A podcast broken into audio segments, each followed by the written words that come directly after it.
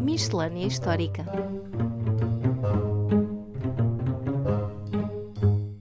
Olá a todos e bem-vindos à Miscelânea Histórica número 30 do nosso podcast Falando História. Eu sou Roger Jesus e comigo está, como sempre, Paulo M. Dias. Olá. Estamos em agosto, altura de férias, mas sempre um bom tempo para mergulharmos em curiosidades diversas e assuntos vários da história. E por isso mesmo, o que é que trouxeste hoje aos nossos ouvintes, Paulo? Bom, hoje vou falar sobre o rei Ricardo III de Inglaterra, que é famoso sobretudo por causa da peça de teatro que tem o seu nome e que foi escrita pelo bem conhecido William Shakespeare em finais do século XVI. E quero falar sobre este rei precisamente porque faleceu a 22 de agosto de 1485, que, tal como o dia em que originalmente sai esta miscelânea, é uma segunda-feira, e faleceu precisamente durante a Batalha de Bosworth, a última grande batalha da Guerra Civil Inglesa conhecida como Guerra das Rosas. Que é, já agora, um nome bastante singular para uma guerra, não é? Guerra das Rosas. Sim, singular e fictício. Surgiu bastante tempo depois da guerra ter terminado. Mas, muito resumidamente, até porque depois podemos fazer um episódio sobre esta guerra, foi um conflito civil, uma guerra civil entre dois ramos da família Plantageneta, que disputaram o trono inglês durante mais de 30 anos, isto entre 1455 e 1487.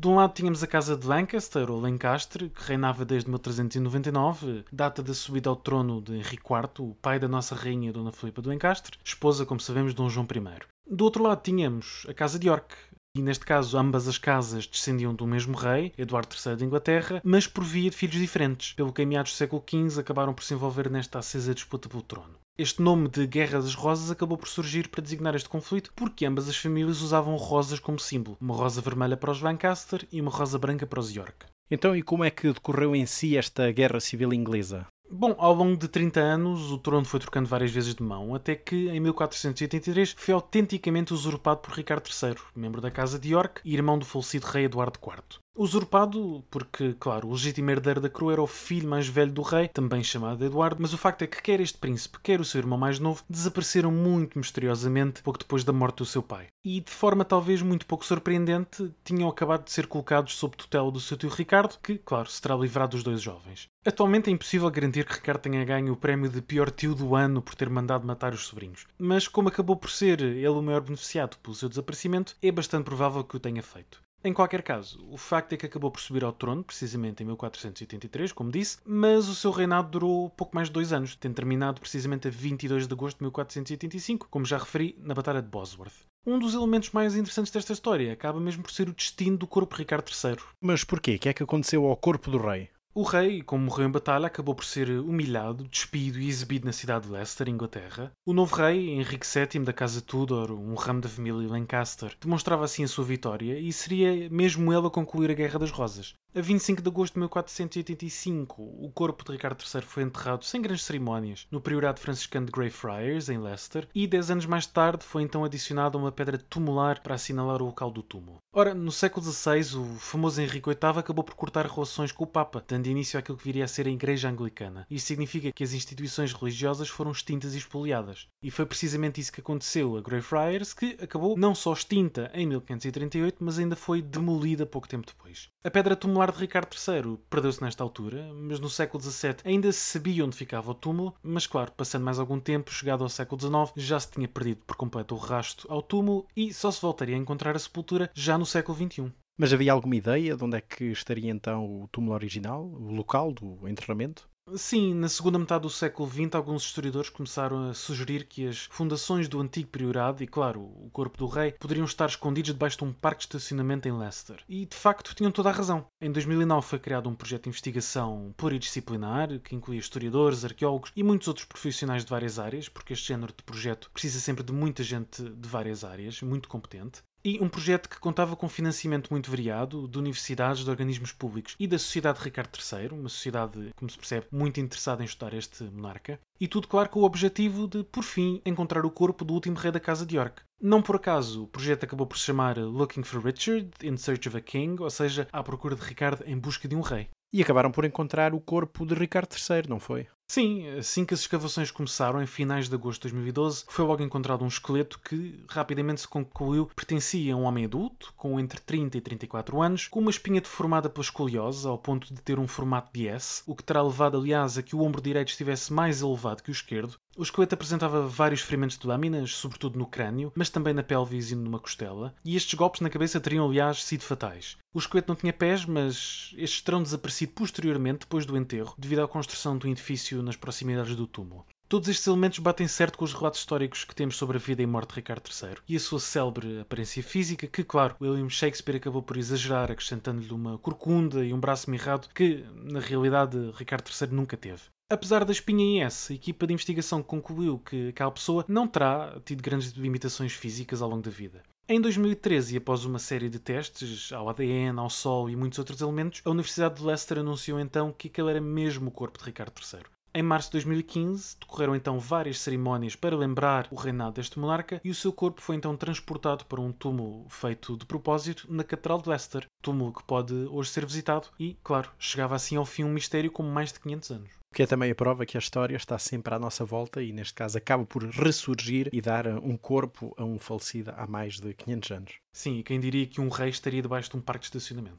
E tu, Roger, o que trazes hoje? Olha, para esta miscelânea trago uma efeméride para o dia 25 de agosto, que é o dia da Batalha de Alcântara, de 1580. Portanto, aquela batalha central, digamos assim, entre Filipe II, o futuro Filipe I de Portugal, e o prior do Crato, António, no contexto da crise dinástica aberta depois da morte de Dom Sebastião Alcácer Quibir, dois anos antes, em 1578, certo? Sim, exatamente. Aliás, como já falámos brevemente sobre essa questão e a própria incorporação de Portugal na monarquia hispânica no nosso episódio 28, e por isso não me vou alongar muito sobre esse contexto. Mas eh, para falarmos da Batalha de Alcântara, basta lembrarmos que o que estava em causa era, então, precisamente a coroa de Portugal. Se transitava para Filipe II, sobrinho de Dom João III, tio de Dom Sebastião, ou para Dom António, prior do Crato, filho natural do infante Dom Luís, irmão de Dom João III. Quando o ano de 1580 inicia, a guerra já era um facto inevitável, porque Dom António não desistia das suas pretensões, e por isso, por volta de 20 de junho, era aclamado popularmente como rei em Santarém, e a 23 de junho foi jurado rei em Lisboa e depois em Setúbal, Coimbra e Porto, isto depois da junta de governadores, nomeados pelo cardeal-rei Dom Henrique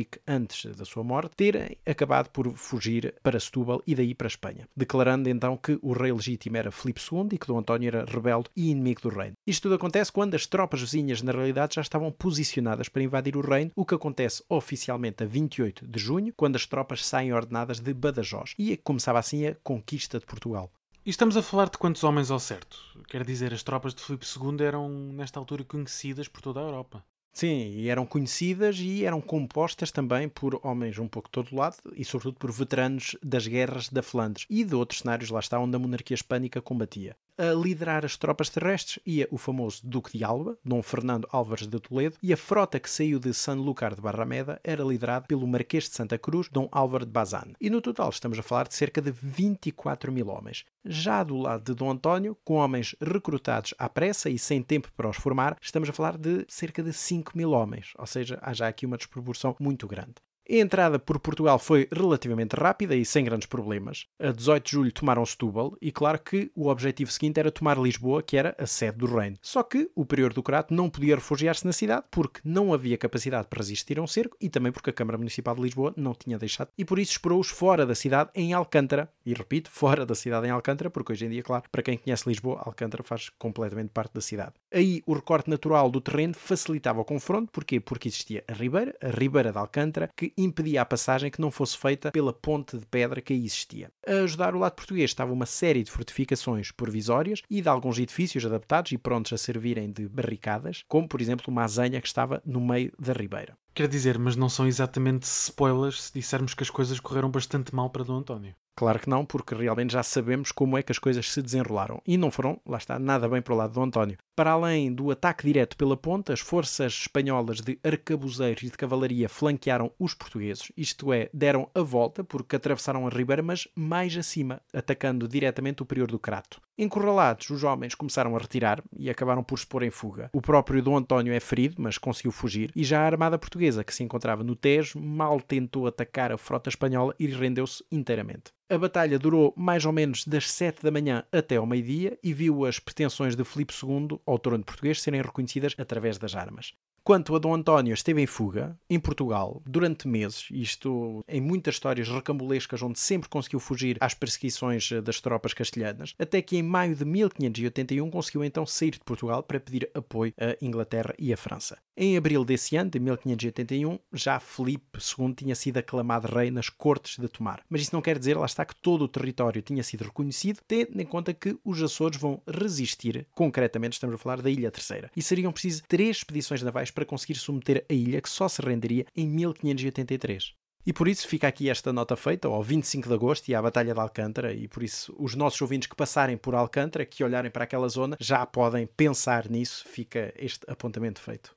E então sugestões para esta semana? Bom, neste caso vamos substituir as sugestões de leitura desta semana. Não vamos sugerir nenhum livro, mas sim vamos deixar um convite para a próxima semana. Nós vamos estar na Feira do Livro de Lisboa a gravar um episódio do nosso podcast ao vivo no próximo dia 28 de agosto, no próximo domingo, pelas 17 horas, na Praça Laranja. Sim, é verdade, vamos estar ao vivo e a cores num episódio um bocadinho diferente e, portanto, quem quiser assistir está mais do que convidado e teremos todo o gosto em conhecer os nossos ouvintes. Mas, para além disso, ainda vamos ter uma sessão extra da apresentação do nosso livro Atualizar a História, que, claro, continua à venda em todas as livrarias, e será também na Feira do Livro de Lisboa, no próximo dia 10 de setembro, pelas 16 horas, no mesmo local, na Praça Laranja, e a apresentação será feita por Rui Tavares, historiador. E pronto, feitos os convites e esperando ver muitos dos nossos ouvintes em breve, por hoje é tudo nesta miscelânea histórica e por nós, até à próxima. Até à próxima.